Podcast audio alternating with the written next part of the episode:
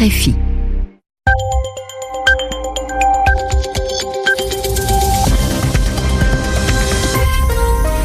Vous écoutez RFI les 21h à Paris, 20h temps universel. Jeanne Bartoli. Bonsoir à tous et bienvenue dans votre journal en français facile, journal présenté avec Zéphirin Quadio. Bonsoir Zéphirin. Bonsoir Jeanne, bonsoir à toutes et à tous. Et à la une, un coup de tonnerre Jeanne L'arrestation de Carlos Ghosn, le président du premier constructeur automobile au monde, est accusé de fraude fiscale. On parlera également du Yémen. Rebelles et gouvernement semblent prêts à soutenir les efforts de l'ONU pour organiser des négociations de paix. Enfin, l'Allemagne prend des sanctions contre l'Arabie saoudite dans le cadre de l'affaire Rashoggi. Le journal. Le journal. En français facile. Il est soupçonné par la justice japonaise d'avoir caché aux services fiscaux une partie de sa rémunération. Carlos Ghosn a donc été arrêté aujourd'hui. Oui, le président non exécutif de l'alliance Renault-Nissan-Mitsubishi a été entendu par le parquet de Tokyo, puis arrêté. Il est soupçonné de fraude fiscale, mais ce n'est pas tout puisque Nissan l'accuse également d'avoir utilisé des fonds de l'entreprise pour ses besoins personnels.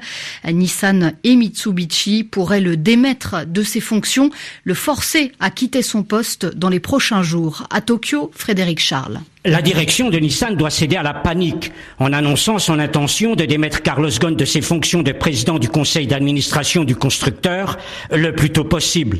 La direction reconnaît tout, que Carlos Ghosn n'a pas déclaré pendant des années la totalité de ses revenus au fisc japonais et a utilisé à des fins personnelles des actifs de la société. La direction de Nissan dit encore coopérer pleinement avec les juges japonais, considérés comme plus redoutables encore que les juges sud-coréens en matière de violation du fisc surtout lorsqu'un étranger de l'envergure de Carlos Ghosn est en cause. Cela dans le contexte de la lutte contre la fraude fiscale au niveau international. Selon le journal Yomiuri, Carlos Ghosn a été arrêté. C'est un idiot, il va payer très cher les fautes graves qu'il a commises, dit un banquier à Tokyo. Le fisc japonais va prendre tout le temps qu'il faudra pour connaître l'ampleur de ces dissimulations et savoir si elles s'étendent ou non à d'autres pays. Frédéric Charles, Tokyo, RFI. Et en France, le ministre de l'économie Bruno Le Maire a défendu la stabilité de l'alliance Renault, Nissan, Mitsubishi. L'État est en effet actionnaire de Renault à hauteur de 15%. Ce soir, le titre de Renault en bourse termine la journée en forte baisse, moins 8%. Plus de trois ans après le début du conflit, l'espoir renaît au Yémen. L'espoir de voir s'asseoir autour de la table des négociations les principaux acteurs de ce conflit. Après les rebelles outils qui se sont dit prêts hier à un cessez-le-feu, c'est-à-dire à, l'arrêt des combats, le gouvernement yéménite annonce son intention, sa volonté de participer aux négociations proposées par l'ONU en Suède. Les précisions d'Oriane Verdier. Pour l'heure, les combattants outils auraient reçu l'ordre de cesser les frappes de drones et tirs de missiles contre les pays agresseurs tels que l'Arabie saoudite. Leur commandement affirme être prêt à marcher vers un arrêt plus complet des hostilités à une condition que l'Arabie saoudite prouve qu'elle veut vraiment la paix. Ce n'est pas la première trêve entre les deux camps.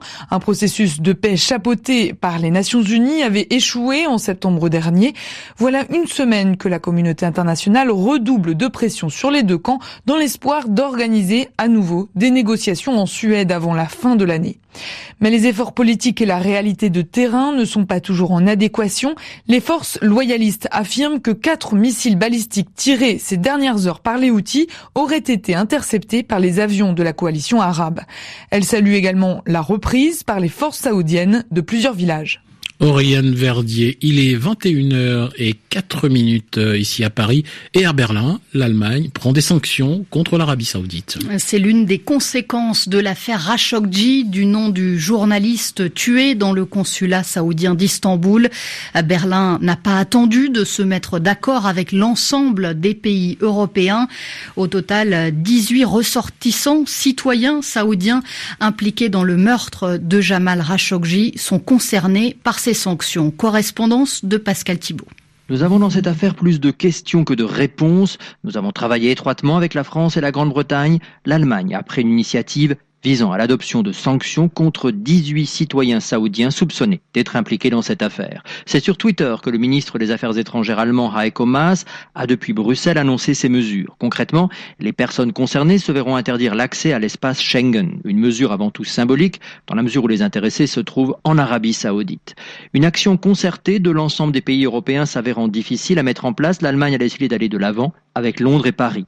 D'après les informations du magazine Spiegel, la liste comprend les 15 personnes soupçonnées d'avoir participé au commando chargé de supprimer le journaliste saoudien Jamal Khashoggi à Istanbul et trois autres personnes. Si cette liste reprend celle adoptée par les États-Unis, elle comporte toutefois le nom de Ahmed al-Assiri, numéro 2 des services secrets saoudiens au moment des faits. Il ne figurait pas sur la liste de l'administration Trump.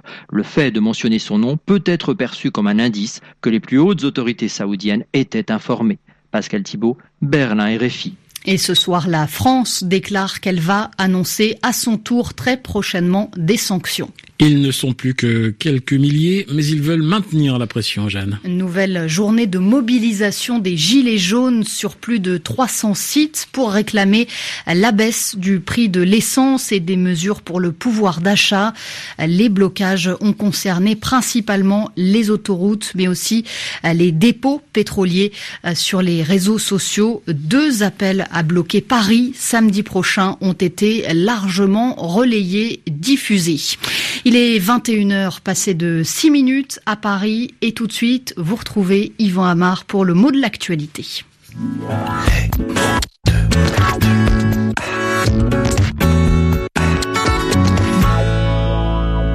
Gillum jette l'éponge, De Santis devient gouverneur de Floride, apprenait-on hier. Et en effet, après un début de recompte des voix qui suivait les premiers résultats des élections de mi-mandat aux États-Unis et notamment dans cet État de Floride, le candidat démocrate a reconnu sa défaite.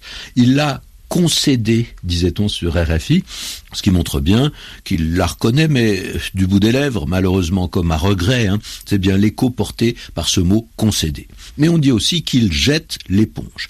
Alors là, le sens est différent, ça veut dire qu'il s'avoue vaincu, il abandonne la lutte, ou en tout cas cette lutte-là.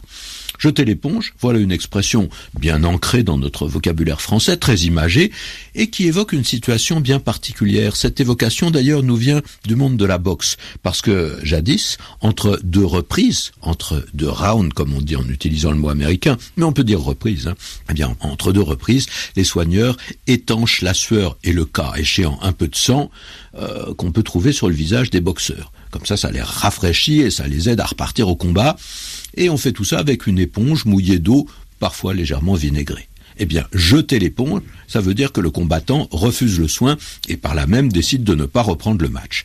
Est-ce que c'est lui qui jette l'éponge? Bah, il, écarte plutôt l'éponge, mais on peut imaginer que dans un geste de dépit, il la jette pour de bon. En tout cas, c'est la formule qui a été retenue, tout à fait démotivée aujourd'hui, c'est-à-dire que la référence au ring, au monde de la boxe, n'est plus sentie quand on entend cette phrase, qui d'ailleurs est calquée sur son équivalent anglais. Alors on jette l'éponge quand, dans une situation de lutte ou devant un défi à relever, eh bien on quitte la partie. Et tout le monde sait ce qu'est une éponge. C'est un objet qui sert à absorber des liquides, en général pour nettoyer.